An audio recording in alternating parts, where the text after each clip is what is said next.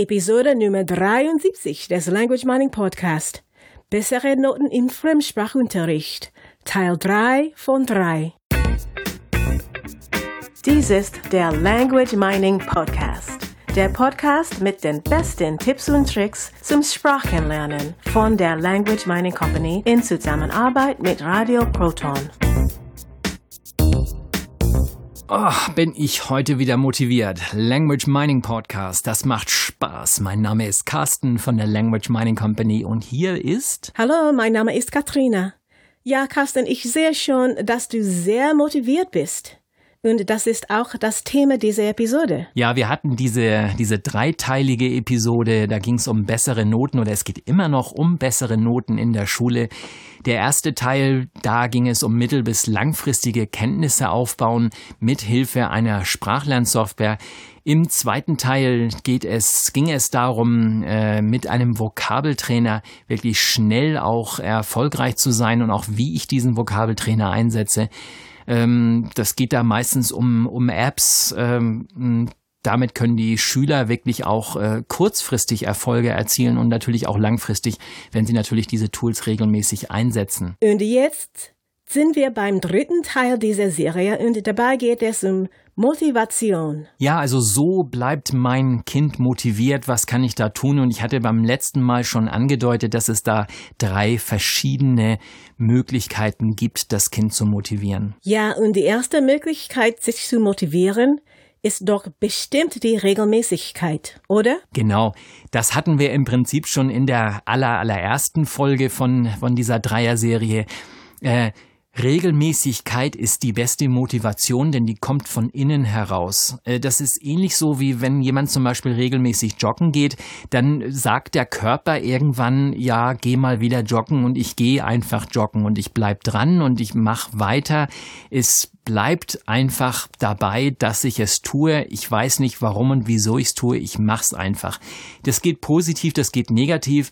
Schaut euch die Raucher da draußen an. Die rauchen wieder eine Zigarette, weil sie es immer so gemacht haben. Es ist die Gewohnheit. Schade, nur es funktioniert auch bei negativen Dingen. Unser Gehirn macht immer wieder alles gleich. Das ist sozusagen die Grundfunktion. Unser Gehirn mag keine Veränderung. Es möchte alles wiederholen. Und alles, was gestern funktioniert hat, funktioniert heute auch wieder. Und damit überlebe ich. Und das ist sozusagen der Überlebenstrieb meines Gehirns. Das heißt, ich darf einfach darauf achten, dass mein Kind oft und regelmäßig etwas tut und dann funktioniert alles von allein. Genau. Und dabei Einfach mal ins eigene Leben schauen. Ist es nicht so, morgens nach dem Frühstück räumen wir den Frühstückstisch ab oder auch nicht? Oder wir gehen abends ins Bett und haben da noch so ein Ritual. Vielleicht stellen wir unsere Pantoffeln unters Bett oder, oder was weiß ich, legen noch das Hemdchen zusammen oder irgend sowas.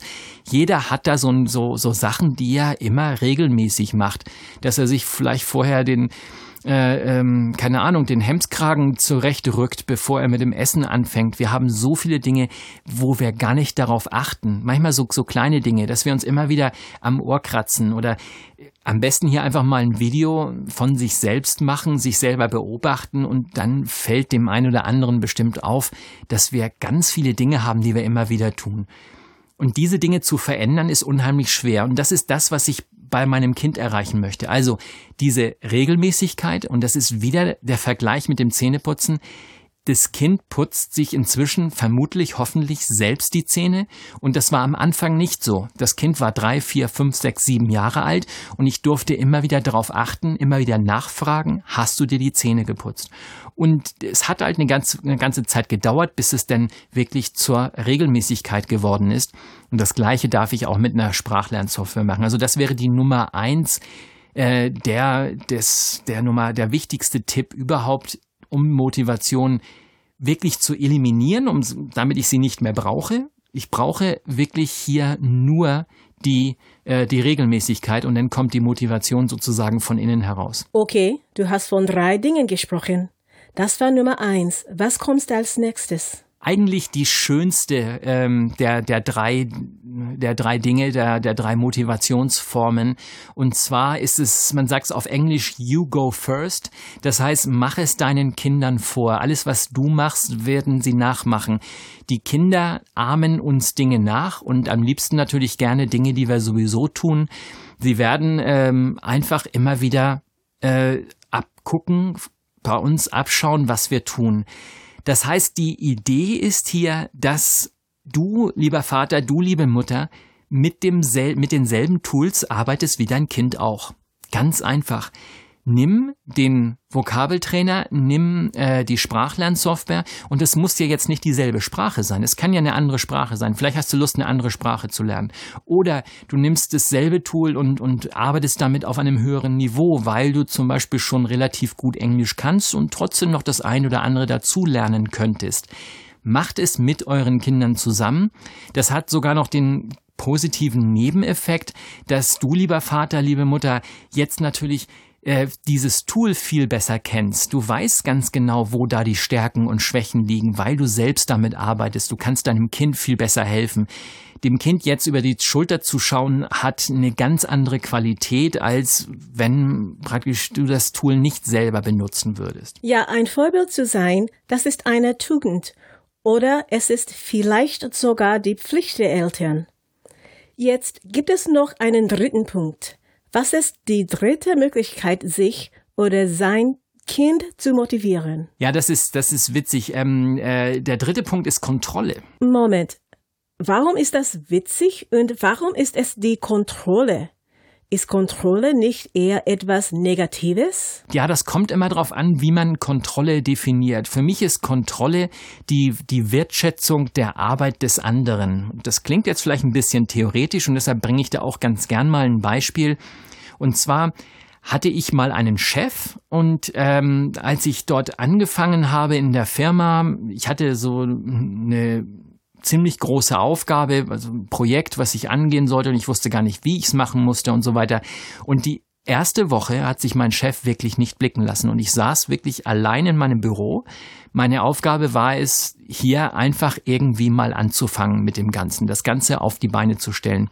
So, eine Woche lang lässt er sich nicht blicken und nach einer Woche kommt er und sagt, na, Herr Peters, wie läuft's denn so? Das war alles. Dieser Chef hat dich also überhaupt nicht kontrolliert? Ja, das könnte man so interpretieren und tatsächlich ist es genau das Gegenteil. Er hat mir auf der einen Seite viel Freiheit gelassen, also viel Spielraum, dass ich mich entfalten konnte, dass ich meine eigenen Ideen umsetzen konnte und dieses einfach mal schauen, mal gucken, wie es mir denn geht, wie läuft's denn so, diese Frage die war, die war gut genug, als dass, dass ich eine Antwort geben musste. Die erste Antwort war natürlich, ähm, ähm, ja, also, ähm, ja, ich, und ich wusste gar nicht so recht, wie ich da jetzt, ich dachte, ich müsste mich jetzt irgendwie rechtfertigen, was ich getan hatte und was nicht. Und dann verging wieder eine Woche und er hat nicht gefragt. Er kam noch nicht mal in mein Büro und eine Woche später sagt er wieder, na, Herr Peters, wie läuft's denn so? Inzwischen hatte ich mich schon an diese Frage gewöhnt und sie schon fast erwartet und ich hatte jetzt wirklich auch konkrete Punkte, die ich ihm nennen konnte, was ich erreicht hatte und in welche Richtung es wahrscheinlich gehen würde mit dem Projekt. Und das ist genau diese, dieser, dieser Punkt, diese Wertschätzung. Wenn mein Chef nicht gekommen wäre, hätte ich sehr schnell die Motivation verloren. Wahrscheinlich hätte ich gedacht, ach, mich kontrolliert hier ja eh niemand. Es scheint ja niemanden zu interessieren, was ich mache. Also mache ich auch weniger oder gar nichts mehr.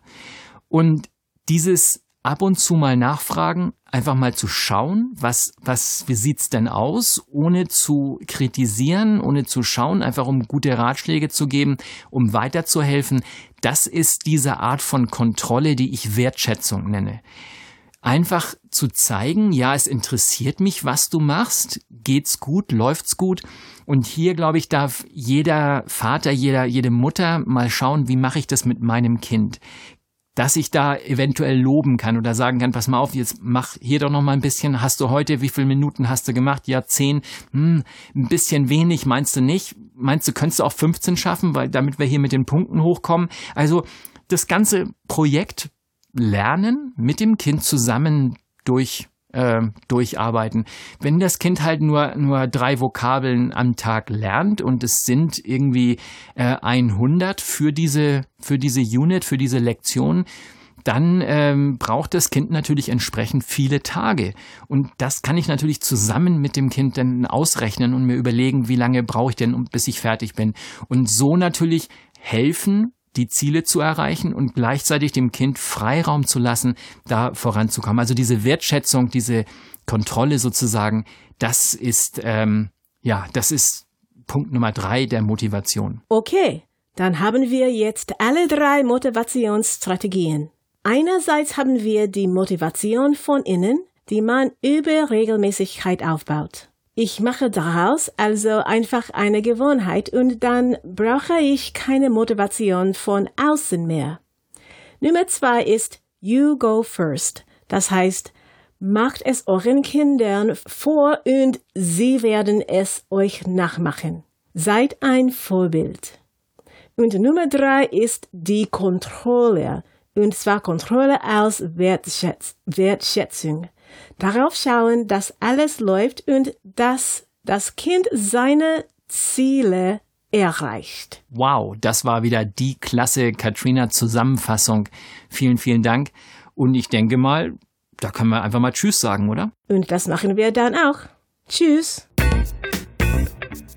Das war der Language Mining Podcast. Der Podcast mit den besten Tipps und Tricks zum Sprachenlernen von der Language Mining Company in Zusammenarbeit mit Radio Proton. Weitere Informationen finden Sie unter www.languageminingcompany.com und www.radioproton.at.